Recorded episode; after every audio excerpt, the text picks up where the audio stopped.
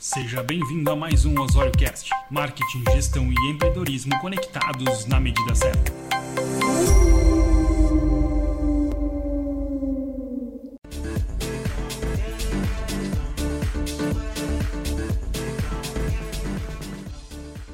Uou! Chegando mais uma vez por aqui para falar com vocês. Aqui é Cláudio Osório, mais um Osório Cast conectando e aí, claro que eu tinha que vir falar sobre a Apple. Olha só, querida Apple.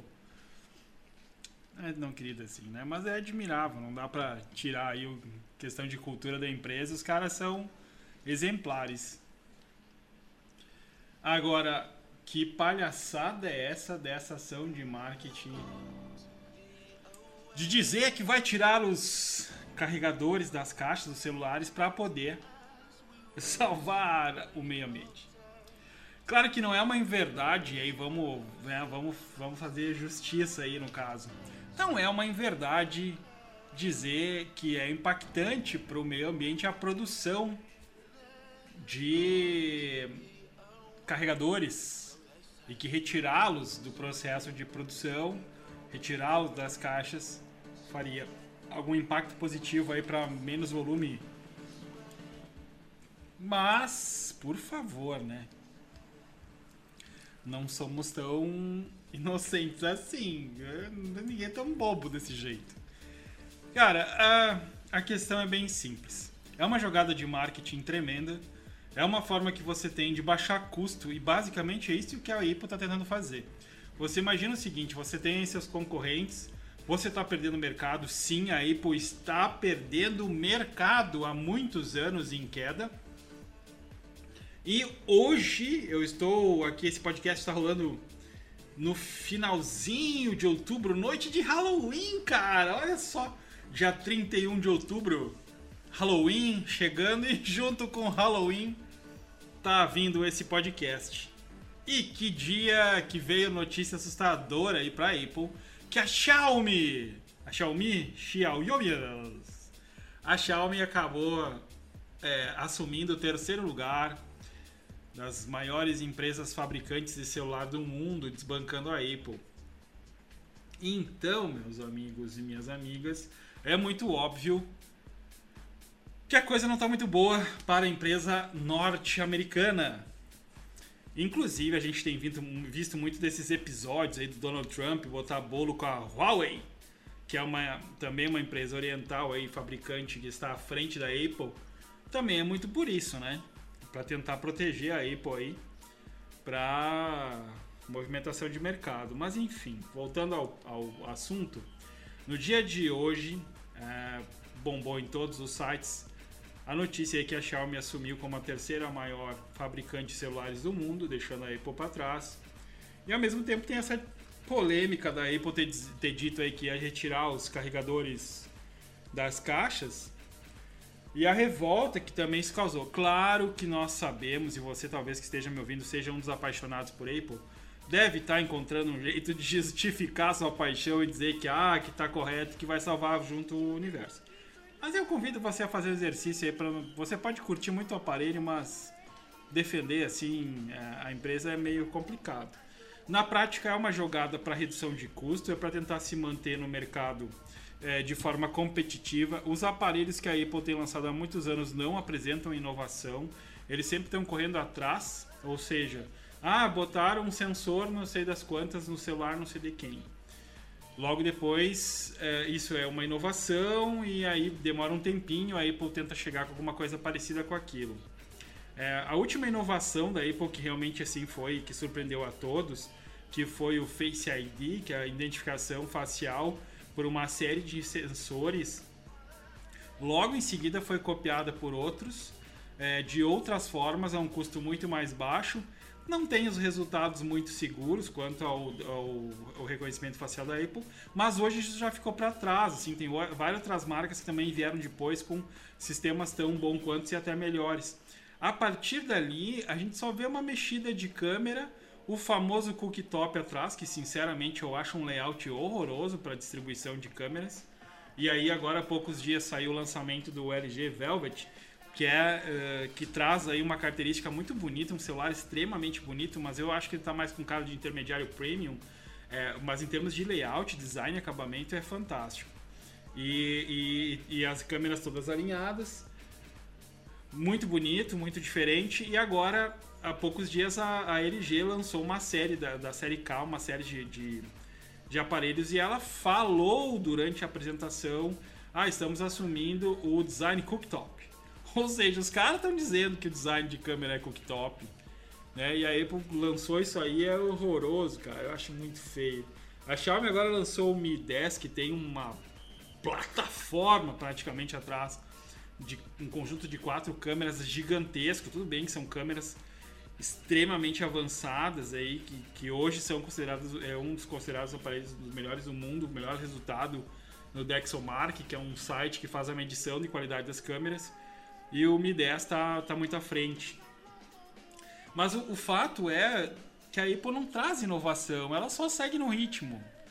E aí eu acho que é o ponto chave dessa conversa de hoje, que é o quanto o quanto realmente você é líder em inovação, o quanto o seu passado pode te garantir ficar na, na, assim, na, na frente de todo mundo e evitar a finaleira, né? Porque se você parar para pensar, a Apple realmente mudou as nossas vidas. Mas eu não sei, eu, hoje eu já eu, eu separo na verdade. Eu acho que quem mudou nossas vidas foi o Steve Jobs. Sabe, a minha visão é mais pessoal, assim, é, é eu admiro o movimento do gênio Steve Jobs. Não estou falando de, de humor do cara, do jeito que o cara é, tal. Isso aí é outro assunto. Mas eu acho que o senso de inovação estava nele. A Apple foi o caminho, a estrutura toda necessária para que essa inovação toda, né, é, aparecesse, surgisse, nascesse, enfim, chegasse às nossas mãos. Eu acho que ele foi o cara inovador, o cara que trouxe o smartphone touch né? O cara que botou o touch em tudo que é lugar hoje que a gente eu entro no meu carro, a tela é touch, é, é, o meu relógio, a tela é touch, né? Eu, eu tô nesse momento aqui fazendo esse podcast, eu dou uma olhada ao redor aqui. Você tem a disponibilidade do celular touch, o, o relógio é touch.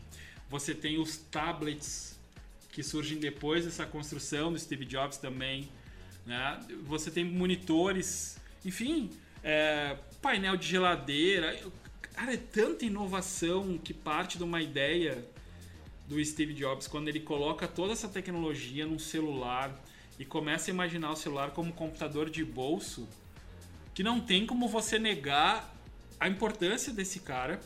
E ao mesmo tempo, você olha para a Apple e vê que a Apple em si não consegue seguir esse ritmo depois da partida, da passagem do Steve Jobs para outra, né? Você tem uma construção muito clara que ele era o diferencial ali dentro.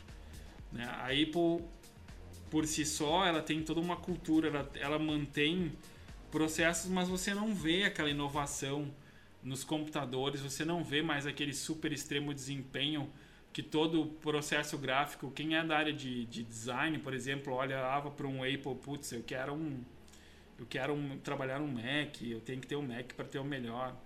Hoje você tem computadores que alguns escritórios já vão, que são computadores Windows, e aí você vai para a linha é, da Microsoft que chegou em alguns lugares, que é você vai para o Surface, você vai para outros gadgets que são tão bons quanto, e, e, aí vai muito pelo preciosismo, assim, de mais pelo software, sabe, Do, da fluidez, mas não está mais na inovação. E aí quando eu vejo a notícia dos lançamentos do iPhone, eu vou acompanhar, né? Fui acompanhar, olha, o que está chegando agora no iPhone 12. E aí você vê uma câmera com alguns sensores a mais, algumas falas que melhorou a bateria, que melhorou isso, melhorou aquilo, alguns recursos que as pessoas já pediam, ou seja, já existiam em algum lugar. E eu disse, puxa vida, mas não tem como. Cadê a inovação aí? E aí vem a Xiaomi e, e, e, fique claro, assim, eu, eu, eu tenho marcas que eu admiro. Eu particularmente gosto muito da Asus no desenvolvimento de, de, de notebooks. Eles têm os notebooks agora umas linhas incríveis com tela dupla. Enfim, eu, eu acho legal a forma como a Asus pensa é, tecnologia. É, quando você olha para o Zenfone, que é a linha de celulares da, da, da, Asus, a Asus durante muito tempo também era aquele celular que as pessoas que, que são aficionadas em foto queriam ter. Um Zenfone 3 Zoom é fantástico, é aqueles celulares que muita gente fica idolatrando durante muito tempo pela qualidade fotográfica. Depois ela dá alguns passos positivos com 4, erra no 5, no 6 ela inova com uma câmera com uma câmera frontal, que na verdade é uma câmera traseira que tem lá um dispositivo para ela subir ali, não é nem subir, né? Ela faz um movimento rotacional e, e você tem a mesma câmera da frontal funcionando, a mesma câmera traseira funcionando na frontal. Eu acho legal essas inovações. Aquilo é uma inovação. Não é esteticamente, eu não acho bonito tal. Mas se você pensar, é muito inovador. E a, e as, os, a, a Asus lançou agora há poucos dias o Zenfone 7, que ele vem com a mesma, o mesmo recurso, só que com um, um compartimento de câmera ali está maior, com mais, com mais, é, mais bem estruturado. E os caras inovaram num jeito no aparelho, pensando em produtor de conteúdo eu mesmo estou louco para poder ver celular, para ver se é tudo isso que falam, só que é, com função de pandemia e tudo mais, a, a Apple, pelo menos a Apple aqui no Brasil, ele tem se colocado como muito difícil do Zenfone 7 chegar ao Brasil. Que pelo tempo que vai levar para ele chegar aqui, praticamente o Zenfone 8 já vai estar sendo lançado. É uma loucura isso, né? É um mercado muito veloz. Mas olhando os reviews e olhando as especificações técnicas do Zenfone 7, ele tem um conjunto de microfones que você pode escolher se você quer captar o áudio que está à frente do celular ou atrás do celular. Ou seja, se eu estou aqui fazendo uma selfie eu quero que a minha voz seja reconhecida como o áudio principal, ele elimina o áudio. Não é que seja eliminar, mas ele bota o foco de captura na frente. Se eu estou fazendo um movimento que eu quero que o áudio captado seja o do outro lado, né, o que seja atrás do, do, do celular, ele direciona para lá.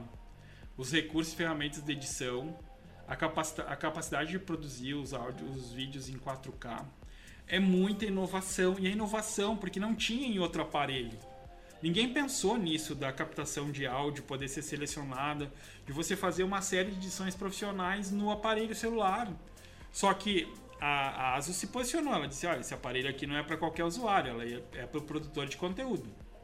Então ela já entendeu que ela não vai concorrer mais com celulares baratinhos, tal, não é essa pegada. Pode lançar, mas não é esse o foco, o foco deles. O foco deles é lançar flagship, é lançar, né, high-end ali. E aí quando eu olho para iPhone, eu acho muito mais que é uma marca que se sustenta nos consumidores apaixonados pela, pela, né, pela, pela história, pela vibe, defensores da marca, do que necessariamente os caras que são os entusiastas de tecnologia. Em tudo que é teste, é, e é uma coisa que eu acompanho bastante, é, a Apple não é quem está levando.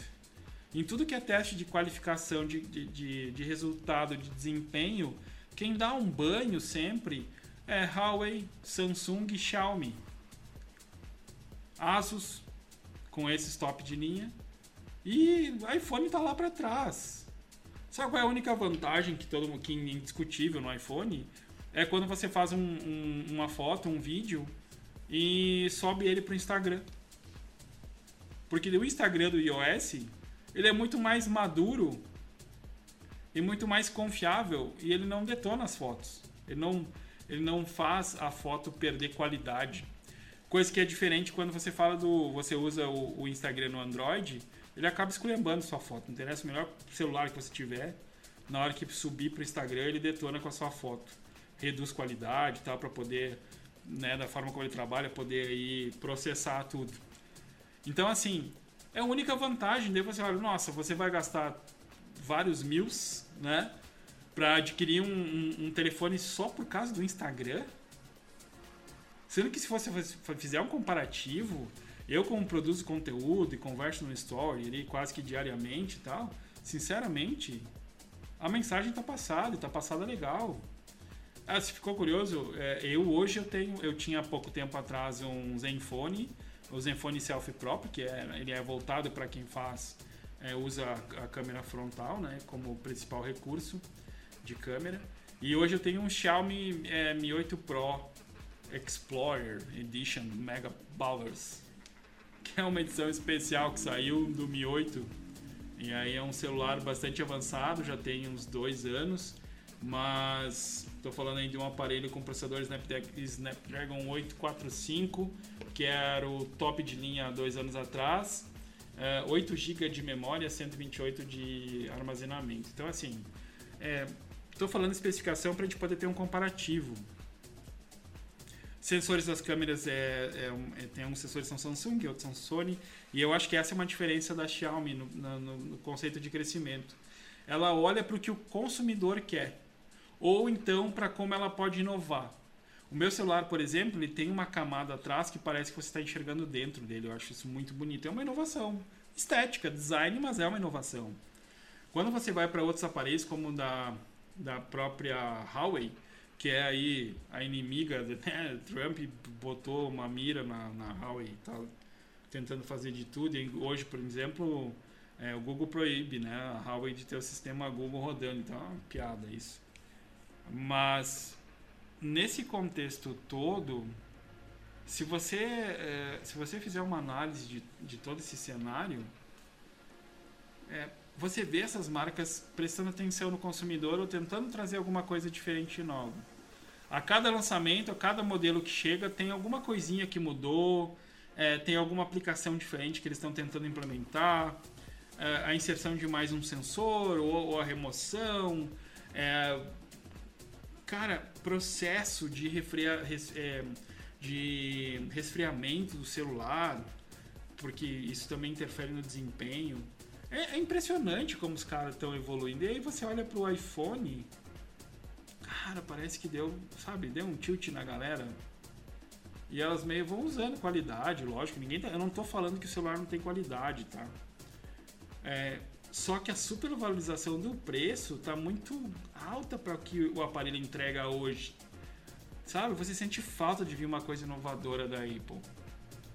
E aí você chega nos resultados que está aparecendo agora, né? Você tem ali Apple cair, perdendo espaço de mercado, Xiaomi assumindo o terceiro lugar.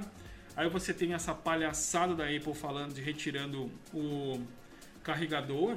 E o mais, a piada do carregador, que, é, que, que já está tendo né, problemas maiores, porque assim, você compra um celular. A ideia que a, que a Apple diz é que vai vir com o cabo para você conectar o cabo na porta é, do seu computador, do seu notebook fazer, e carregar o celular. Só que tem um problema. Não é todo sistema que funciona. Então já tem gente relatando, e, e os relatos são reais, de quem comprou, eu acompanho vários youtubers também já trazendo essa realidade, que o cara comprou o aparelho e teve que comprar separadamente o carregador, porque ele tem um iPhone e o cabo que ele usa conectado no seu Mac, o Mac não reconhece o, o iPhone como para ser carregado, ele reconhece para trocar dados, informação. Então você pluga e não carrega. E aí é aquela coisa assim, ó, bom, então tá, então eu tô sabendo que eu vou ter que comprar um celular, que eu vou acreditar que eles tiraram o carregador para não fazer mal ao meio ambiente, reduzir a caixa, palhaçada e tal. E aí eu vou ter que comprar uma outra caixa com carregador. Olha só que maravilha. E aí tem outra questão que foi levantada já pelos consumidores que é a seguinte: a Apple vai dar garantia se você comprar o carregador de outra marca e der problema na bateria? Porque ela, ela não quis te vender o carregador junto, né? Então, o que, que isso levou? Na França, a Apple agora vai ter que se explicar por que, que elas não estão colocando o carregador dentro da caixa e já disseram, cara, ó, não, aqui não vai rolar não, isso aí não tá correto. E aí o Brasil entrou nessa também. Aqui o Procon intimou a Apple. Ó, cara, me explica aí que história é essa que vocês não estão botando carregador. Aqui não. Porque eles já entenderam que a empresa preparou a possibilidade de você comprar o, o carregador separadamente. É uma jogada, é para ganhar mais, galera. Tá errado? Não, só que usa o argumento certo, entendeu? Olha, precisamos economizar no aparelho, entregar para você um aparelho diferenciado, tal, sem elevar o preço, tivemos que tirar o acessório da caixa. Parabéns. Agora não é isso que estão falando. Tiramos o acessório da caixa para reduzir a caixa, reduzir o impacto no meio ambiente. Mas a gente vai seguir fabricando o carregador porque você vai ter que comprar igual. Nossa, olha, é, é, é, triste quando você é uma marca tentando enganar a galera assim. É, eu acompanhei esses dias uma live do Marcel Campos, que é o marketing, o head marketing da Asus. Eu, e aí ele fez um comentário onde ele disse assim, olha, o problema desse tipo de coisa está no consumidor. Porque se o consumidor achar legal e for lá comprar celular sem carregador, as outras fábricas todas vão parar de colocar também, porque elas não podem competir, né? É uma diferença de preço. Então, assim, pô, se eu posso tirar o carregador da caixa, significa que o custo fica mais baixo para mim, porque a Apple não baixou o custo, né? É, baixou o custo para ela, para o consumidor ficou mais caro. Inclusive, no dia do, um dia antes, ou no dia do lançamento do iPhone 12, a Apple dobrou muito o preço de produto aqui no Brasil. Ninguém entendeu. Porque não tem a ver com dólar. Né? O dólar é a cotação do dólar. Tipo, o preço, do, o preço lá do aparelho, se é 300 dólares, ele tinha que seguir 300 dólares. Não, tem aparelho que foi para 500 dólares. E melhor, aparelho é, antigo, modelo antigo que ainda está sendo fabricado, também vão tirar o carregador da caixa. Galera, isso é insano. É insano. Porque você não está olhando para o consumidor, você está olhando para si só como empresa. Sabe? E aí começa a dar problema e acontece isso aí. Daí a França te aperta, o Brasil te aperta. A tendência, pelo que já estão apontando aqui, a Europa como um todo é, vai pressionar a Apple para que ela faça uma correção e coloque carregadores na caixa. Não é um, é um troço muito louco isso? Eu acho que às vezes a gente acaba é, pecando e muitas pessoas se trouxer para a realidade do nosso dia a dia, das nossas empresas, aquela questão da liderança, né, de não inovar. Sabe? E aí você tem uma confecção, a inovação pode ser o cafezinho diferente, trocar a máquina do café. Aí você antes fazia um passadinho, agora você vai botar ali um grão moído na hora isso é inovação. Você tem que deixar espaço para poder melhorar sempre. Como prestador de serviço, como um profissional, ou se você vende produtos, você tem que deixar espaço para melhora e para evolução. Né? Então, no momento que você começa a ver, é, por exemplo, é, é, tem um, um dos clientes aqui da agência que é uma rede de supermercados. E aí você vai dentro de uma das lojas, eles já estão inovando, já tem um self-service, pague, leve tudo. você chega ali, você mesmo passa suas compras no sensor, paga, bota na sacola e vai embora. Inovação. Ele aplicou em uma das lojas, está testando, entendeu? A pizza, você chega para pedir a pizza, você monta a pizza como você quer, você vai indicando para a pessoa ali, para atendente, ela vai montando para você com as coisas que você quer, um buffet de pizza. E você sai dali com a pizza montada, do seu jeitinho, do seu jeito, sabe? É inovação, é espaço para inovação no supermercado. Então, é, eu acredito que inovação cabe em todo espaço. Ela cabe em todo tipo de ramo. Nós, é, nós fazemos uma, eu faço uma, uma, uma assessoria para uma concessionária Volkswagen. O Volkswagen é um exemplo disso. Os caras lançaram um sistema que você vai lá, coloca um óculos né, um óculos de realidade virtual, e você entra dentro dos carros. Aí ninguém viu sentido nisso no início, né? É uma inovação, mas tudo meio assim, torceu a cara. Aí chega a pandemia. Loja fechada. Muito, claro, muito investimento em venda online, avaliação online, digital, tudo mais. Quando retoma a abertura de loja e alguns clientes optam por ainda ter aquele contato com a empresa, sabe o que, a gente notou? É, antes, o cara ia duas, três vezes, entrava no carro, saía, dava uma volta e tudo mais, experienciando bem. Hoje não. Ele faz todo o trâmite, ele leva até o extremo a, a relação somente via canal digital. WhatsApp, mensageiro, enfim. Aí depois, quando tá lá na hora de decidir, de experienciar, ele marca um dia, ele experiencia Mas muitos, nessa hora, acabam optando, cara, eu quero entrar no carro, vou sentar na poltrona e vou botar um óculos virtual. E aí, essa ferramenta que a Vox lançou é, no início do ano como uma inovação, passou, ganhou um sentido absurdo agora. Porque tem muito cliente que prefere primeiro, ah, eu quero entrar e ter uma noção da proporção do carro, como é que é dentro do cockpit, para depois eu vou tocar no carro em si. Olha que legal! Sem contar o fato que você pode, claro, é, não necessariamente vestir o óculos para olhar dentro, mas você pode na tela mesmo construir, né, fazer construir. Fazer a opção ali dos, da cor, dos acessórios, dos modelos, tudo vai aparecendo na tela já para você. Tudo touch, né? É, vai escolhendo, vai montando ali, montando cor, modelo e já vai aparecendo o investimento e tal. Bastante interessante. Então, assim, tem muito lugar que o pessoal acha que ah, o, a inovação tem que estar no produto. Não, cara. A inovação pode estar no ambiente, na forma como você atende, na forma como você faz contato, né? Pode ser uma inovação. Esse ponto de entender a inovação como uma necessidade e de deixar espaço para ela, eu acho essencial. Não importa o seu tamanho. Se você quer ser relevante para o cliente, tem que ter essa percepção que é necessário fazer e tomar esse cuidado. Então, quando a gente olha para a Apple, passa um pouquinho essa impressão assim de nós somos a Apple, não precisamos mais inovar, já inovamos tudo que for preciso. Agora a gente bota um cooktop atrás do celular e todo mundo adora. Hum, sei. E aí, nessa, nessa construção, a gente tem tanta história assim, né? Eu sempre gosto de trazer a história da Kodak. Lembra da Kodak? Kodak produzia filmes, né? Vai tirar foto. Tinha que. Ah, você... Nossa, é, é, é uma loucura você imaginar o que era. Você ir lá, tirar foto, é, bota o não, primeiro bota o filme dentro da máquina. Era uma. Era uma coisa tenebrosa botar filme. Quem aí, sei lá, tinha medo de botar filme em máquina? Eu tinha. Porque eu já achava que ia estragar todo o filme.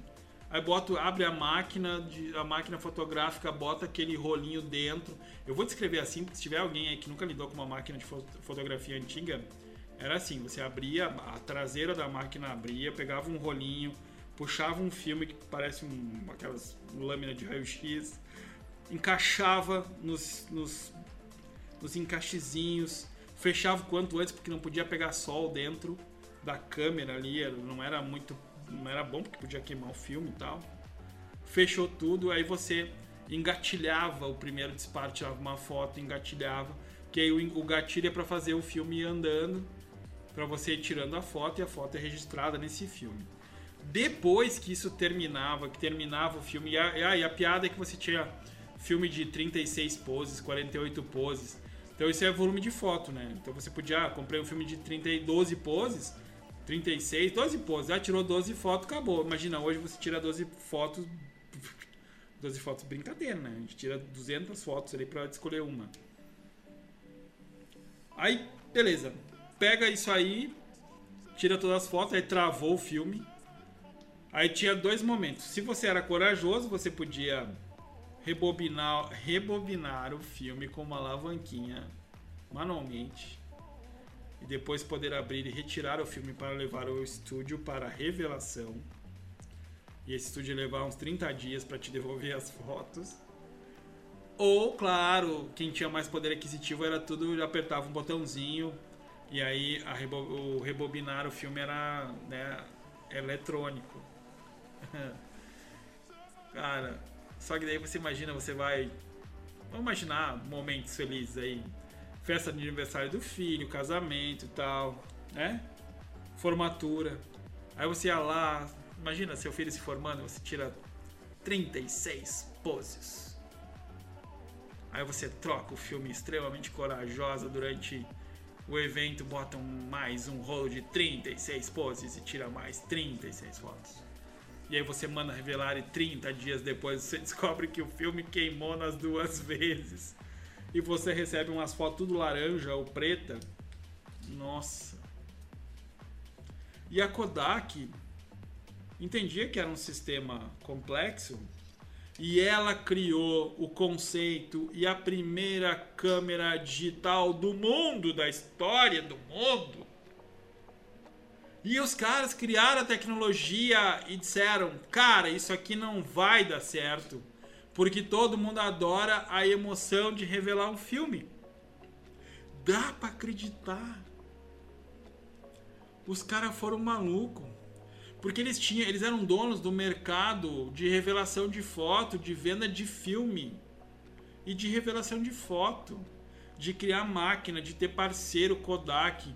Então as empresas de fotografia tinham que se tornar parceiras da Kodak e pegar uma máquina gigante para botar nos seus laboratórios, que depois a máquina foi reduzindo e cada vez mais moderna e tal. E os caras, não, mas quem é que vai querer máquina digital? A galera quer rodar filme. É ter emoção se as fotos são tiradas ou não os caras não existem. A Kodak criou a máquina digital, a tecnologia digital, e achou que ninguém tinha interesse nisso, que não ia rolar, porque o mundo era de filme. E a Kodak saiu fora do mercado, ela não existe no mercado de fotografia mais. A presença dela sucumbiu a não querer inovar Sabe? Esse assunto que a gente fala hoje de olhar para a Apple e a Apple meio tá errando. É. Pô, os caras. Eu não quero que isso aconteça. Eu acho que a Apple é, é necessária. Mas. Puxa, podiam olhar para Kodak, né? olhar para Kodak. Eu não vou fazer isso. Ao mesmo tempo, se você olhar, cara, blockbuster. Você lembra que tinha nos filmes, em tudo que é filme antigo, melhor. Vamos pegar aí, você que é a galera mais jovem assistiu Capitã Marvel. Capitã Marvel se passa na década de 80 ali, né? E ela, quando cai é, do espaço na Terra, ela cai dentro de uma blockbuster. Ela explode o teto da blockbuster. E é muito engraçado porque ela fica andando nos corredores depois olhando alguns filmes bem, bem da época assim que foram sucesso e tudo mais. É, a blockbuster é uma locadora famosíssima de, de, de, de VHS. E os caras não viram a velocidade chegando. E o mais chocante, eles não viram a velocidade chegando, eles entenderam que o mercado de locação ia ser para sempre. Eles não viram a tecnologia chegando da mudança da mídia, do VHS pros, pros, pro DVD e tal. Eles não conseguiram perder. É, eles não conseguiram perceber essa evolução e perderam oportunidades gigantes. Adivinha quem eles não quiseram? A Netflix. Os caras chegaram para eles e ofereceram a Netflix lá no bercinho, dizendo: "Olha, vocês locam um filme, mas daqui a pouco a galera vai começar a querer olhar filme pela internet. A gente criou isso aqui, custa bem baratinho. Quer nos comprar? Vamos ser sócio?" E os caras disseram: não, porque o mundo é de fita. Cara, tem que ser primo irmão criado junto da Kodak. Não pode ser diferente. Os caras não quiseram e abriram mão. E meu irmão, para rimar, a Netflix hoje é a maior empresa de streaming do mundo. É a empresa que uma das que mais cresce é um sistema de negócio, é um sistema de trabalho, tudo é inovador na Netflix. A Netflix é, revoluciona no serviço, revoluciona no, na forma de negociação com as plataformas, percebe a necessidade de produzir seu próprio conteúdo, então inova nisso também. A Netflix hoje é produtora de cinema. Ela banca filme, ela banca seriado para ter o seu próprio material já percebendo de olho no movimento de possíveis concorrentes que estão chegando e chegaram alguns já e que bom para nós, né? Que não é só a Netflix que está aí. Então hoje nós temos o Amazon Prime que vem copiando o modelo da Netflix, tá remando em algumas coisas, mas em, em outras está indo mais à frente. Mas também tem seriados ótimos, fantásticos. Eu sou muito fã de vários que rodam por lá. E aí agora tá chegando Disney Plus. Aqui no Brasil, no dia 17 de novembro, todo mundo pegando cartão de crédito para assinar Disney Plus. onde você vai poder ver todo o material da Disney, do mundo da história da Disney, vai estar tudo lá. E seriado novo, material novo, material original. Cara, e olha as marcas que a Disney tem, né? Star Wars, Marvel. É tanta franquia que é, é, é impressionante o poder do streaming hoje. E olha só a loucura da inovação. A Disney tem a sua maior rentabilidade nos parques e nos passeios de, é, de, de é iate, né? aqueles transatlânticos gigantes. Cara, aí falhou o modelo do barco. Também eu não tenho nenhum, então não tenho obrigação. Né? É, a Disney loca, loca é, a Disney ganha muito em locar o seu espaço de diversão, né? Pelo parque, pelos passeios é onde ela tem o maior lucro dela, maior faturamento. Só que chegou a pandemia e, e aí os caras, cara, fecha os parques, demite não sei quantas mil pessoas, pá, suspende todos os passeios de barco. E agora que a gente faz? Olha, nós temos o Disney Plus, que era um projeto que tava aí vindo meio na lenta, vamos acelerar e vamos tacar isso, vamos invadir o mundo logo. Então os caras já olharam para o Brasil e falaram: bom, beleza, vamos meter lá no Brasil já. Brasil, vamos chegar. Disney Plus chegando, novembro, legal. E nos Estados Unidos, o que, que nós vamos fazer? Olha, nós temos um monte de filme que a gente fez aí. Era pro cinema. E agora, cara, vamos pegar Mulan, vamos tocar no, vamos tocar no, no, no stream e vamos ver o que, que dá. Vamos cobrar do nosso, do nosso assinante. Veja bem, o, o assinante da Disney Plus já paga por mês, que nem Netflix, mesma, mesma média de preço. Só que daí os caras falaram assim: olha, se tu quiser assistir Mulan no lançamento, tu me pagar 30 dólares eu libero para te olhar. E daqui a três meses vai estar de grátis. Os caras faturaram 260 milhões no final de semana de estreia, na semana de estreia. Cara, isso é número vitorioso de sala de cinema. Que eles teriam que dividir o lucro ainda com todo o processo de merchan, distribuidora, sala de cinema e tudo mais. Os caras pegaram esses 260 milhões e meteram no bolso direto, porque eles são donos do serviço de streaming. E aí, com esse movimento, os, os investidores se movimentaram lá. Com esse movimento, os investidores se movimentaram é porque teve bastante movimento, né? É, os investidores chegaram e falaram assim: não quero saber mais de ficar pensando em parque quando é que vai abrir parque. E eu quero que toda a verba que nós temos de você coloquem no streaming. E aí, meu amigo, a Disney pegou os maiores e melhores CEOs, CFOs, CDOs, RBD, SMS, enfim.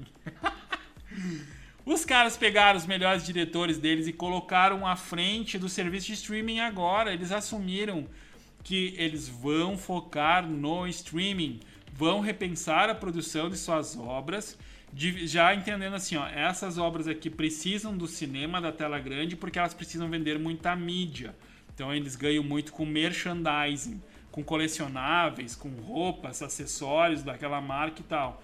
Então muito provável a gente vai ver muito ainda de Star Wars, Marvel no cinema. Mas a gente vai ver muito dessas marcas produzindo conteúdo próprio direcionado para o mundo do streaming. E nós vamos ver muita produção da Disney, filmes que normalmente filmes divertidos para a família e tudo mais, que normalmente a gente veria indo para o cinema, uh, uh, uh, vai direto para o streaming. Isso é inovação, é perceber momento, tendência, olhar para o futuro e inovar. Que é o papo daqui de hoje, né? Comecei lá na Apple, já estou lá no, na Disney, mas é que você está olhando, são marcas que são as mais reconhecidas do mundo, as grandes marcas do mundo estão ali sempre na, na, no pódio das marcas de maior faturamento e maior destaque e tudo mais. E aí você vê a diferença. Uma marca que, como a Disney, que segue sempre inovando, investindo em inovação, inovando, investindo em inovação. E uma marca que está só olhando para o passado, dizendo, não, nós somos grandão lá atrás, e agora a gente dá uma melhoradinha no produto, nosso atendimento é legal. E é isso aí, você é isso que tu quer, é isso que tu vai ter. Complicado. Claro que a gente não pode, nem tudo é tão linear assim, mas é apenas a minha opinião, lógico. Apenas isso, nada além, nada a mais. Inovar é necessário e cabe em qualquer espaço. É no pastelzinho do tio João, cabe inovar. Nossa, quanta história nós temos fantásticas no mercado de vendedor de bala que fazia uma inovação na hora de apresentar o seu produto. Quantas, muitas, do pipoqueiro que coloca o sabor na pipoca, do pipoqueiro que bota a cor na pipoca. Se tem espaço para inovar num saco de pipoca, imagina dentro da tua empresa. Ei, hein? Frase para terminar esse podcast e para você correr, imprimir e botar na parede da sua empresa. Não, na sua empresa não, que também, né? Mas para botar ali, você acordar, olhar no espelho todo santo dia, hein? Que frase é essa? Se tem espaço para inovar num saco de pipoca, imagina dentro da tua empresa. Nossa senhora. Fechei. Vou parar por aqui até mais, né? Hoje deu. Valeu, galera. Muito obrigado. Eu sou o Cláudio Osório, mercadólogo, especialista em gestão, empreendedorismo e marketing, e estou aqui para conversar com você sobre isso e tudo mais um pouco. Valeu e até mais.